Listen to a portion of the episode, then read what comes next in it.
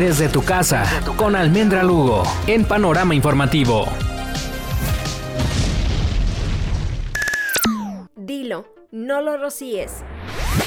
La rápida propagación del nuevo virus SARS-CoV-2 ha despertado el interés en la investigación sobre cómo nuestros pulmones lanzan material infeccioso al aire, es decir, cómo exhalamos y se desprenden las gotitas respiratorias más diminutas llamadas aerosoles. Para los científicos, un aerosol es cualquier partícula húmeda o seca que se puede suspender en el aire durante minutos u horas. Suelen tener un tamaño aproximadamente como el ancho de un cabello humano. El tracto respiratorio produce una amplia variedad de aerosoles, desde pequeñas gotas de solo unos pocos micrómetros de diámetro hasta glóbulos de alrededor de 100 micrómetros e incluso gotas más grandes que los aerosoles, visibles para todos y que se describen típicamente como gotas respiratorias. Los aerosoles más pequeños se generan en la parte más profunda del tracto respiratorio. Son especialmente importantes para la transmisión de enfermedades porque pueden permanecer en el aire más tiempo y viajar más lejos en comparación con las grandes gotas que caen rápidamente y que se generan en la boca durante el movimiento de los labios, al momento del habla,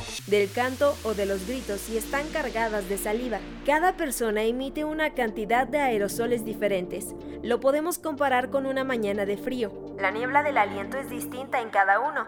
Esa sería una cantidad aproximada, solo por comparar de aerosoles que producimos sin estar enfermos. Expertos de la Universidad de California en Davis también sugieren que cuanto más alto habla una persona, más aerosoles emiten. Sin embargo, los científicos también descubrieron que algunas personas producían un orden de magnitud de más aerosoles que otros, incluso cuando hablaban al mismo volumen. Ahora imagina la cantidad de aerosoles que produce una persona con infección respiratoria. No solo puede ser una cantidad más grande, sino más espesos y más peligrosos. De ahí el dicho, dilo, no lo rocíes, y la importancia de usar cubrebocas. Almendra Lugo,